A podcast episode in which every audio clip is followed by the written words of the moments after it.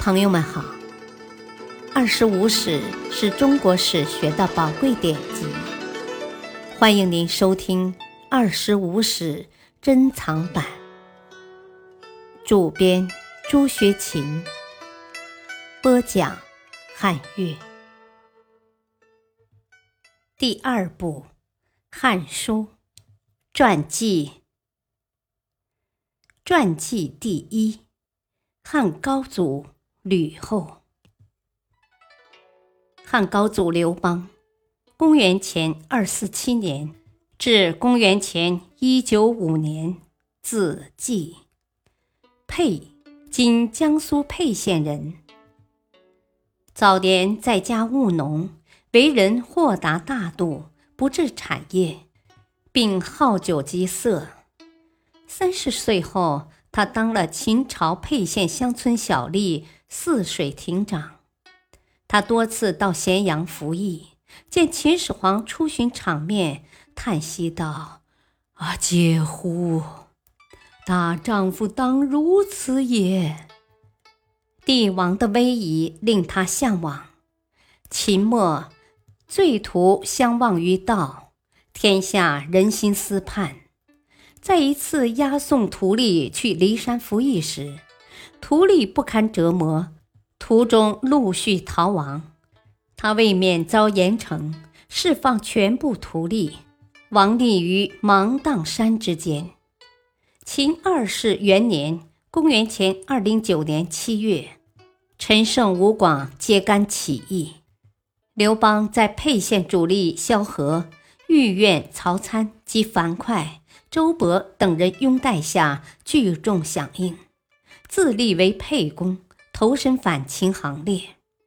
刘邦立为沛公后，集众两三千沛县子弟攻占胡陵（今山东鱼台东南）、方宇等县。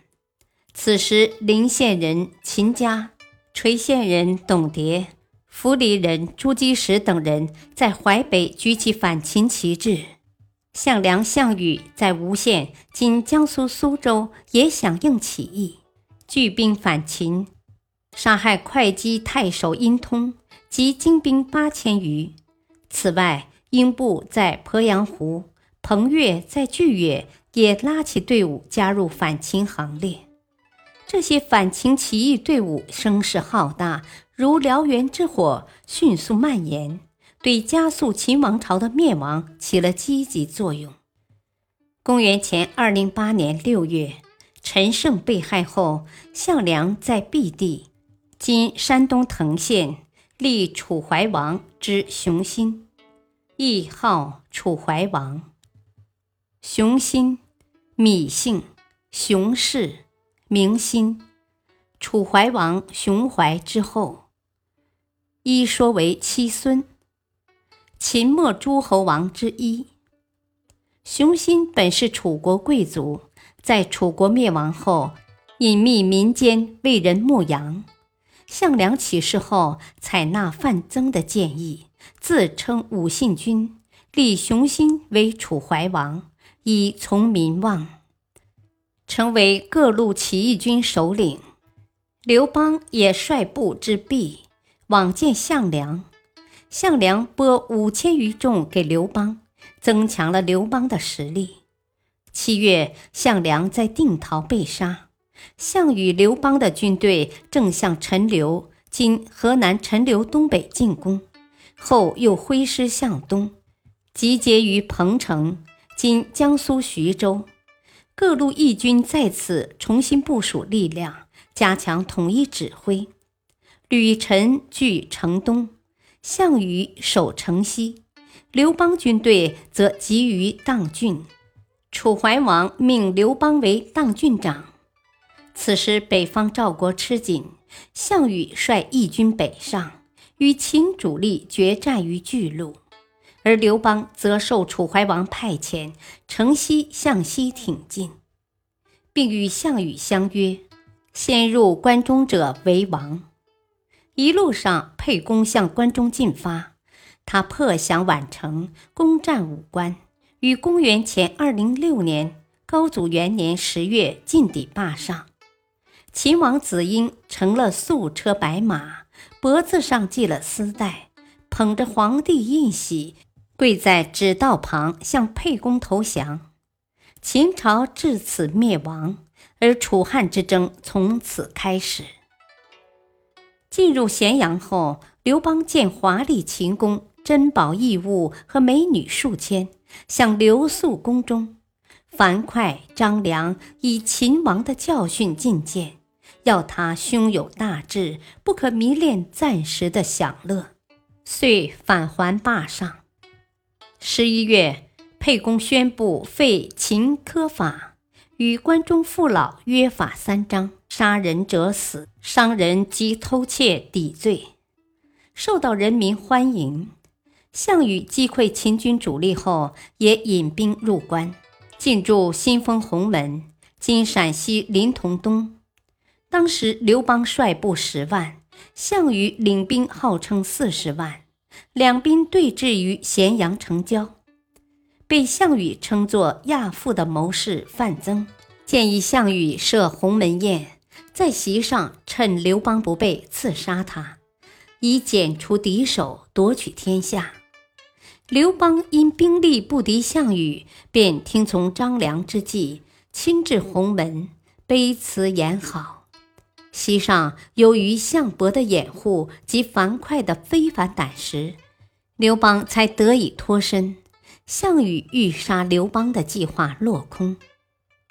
正月，秦以十月为岁首，时延熙。项羽自称西楚霸王，分封十八个诸侯。刘邦被封为汉王，辟楚巴蜀。刘邦听从萧何、韩信、张良等的建议，以巴蜀为基地，与民休息，招纳贤才。后又明修栈道，暗度陈仓（今陕西宝鸡东），击降章邯、司马欣和董翳，迅速还定三秦。而项羽分封诸侯后，即罢兵回归彭城。由于分封不均。田荣在齐地首举反楚旗帜，后又联合赵国合击西楚，对项羽构成直接威胁。这样，项羽在战略上陷于两线作战的不利处境。当时，项羽认定齐地田荣为心腹之患，放松了对刘邦的警惕，而专注东方，无暇西顾。这使项羽犯了战略上的错误。项羽杀了田荣，复立田甲为齐王。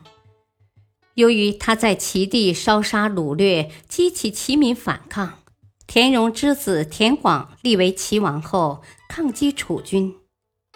公元前二零六年四月，项羽密使九江王英布击杀义帝及楚怀王，引起公愤。项羽为何要杀楚怀王？因项羽和刘邦约定，先入关者为王。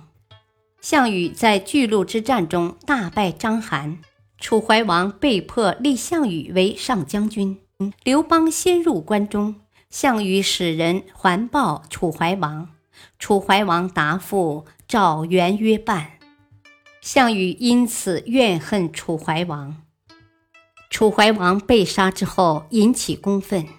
刘邦还定三秦，出关中后，在洛阳为楚怀王发丧，并遣告诸侯，指责项羽的不义行为。这是刘邦公开与项羽决裂的一个标志。楚汉战争进入全面展开阶段。公元前二零五年四月，刘邦率五路诸侯共五十六万人进驻彭城。在彭城，刘邦为一蹴而就的胜利陶醉，收其宝货、美人，日置酒高会。不料项羽得悉彭城失守，率三万精兵从鲁南下，出胡陵至萧，与汉军展开激战。结果汉军大败，主力被楚军围困，几乎全军覆没。只有刘邦等数十骑突围而出，退至荥阳，汉军彭城大败。既是刘邦麻痹轻敌所致，也反映了汉军实力尚不能与楚军匹敌。项羽收回彭城后，虽将战略重点移至西线，但仍未能摆脱两线作战的困境。刘邦在萧何及时调拨补充兵力和粮食的支援下，坚守荥阳，形成与楚军相持的局面。感谢您的收听，再会。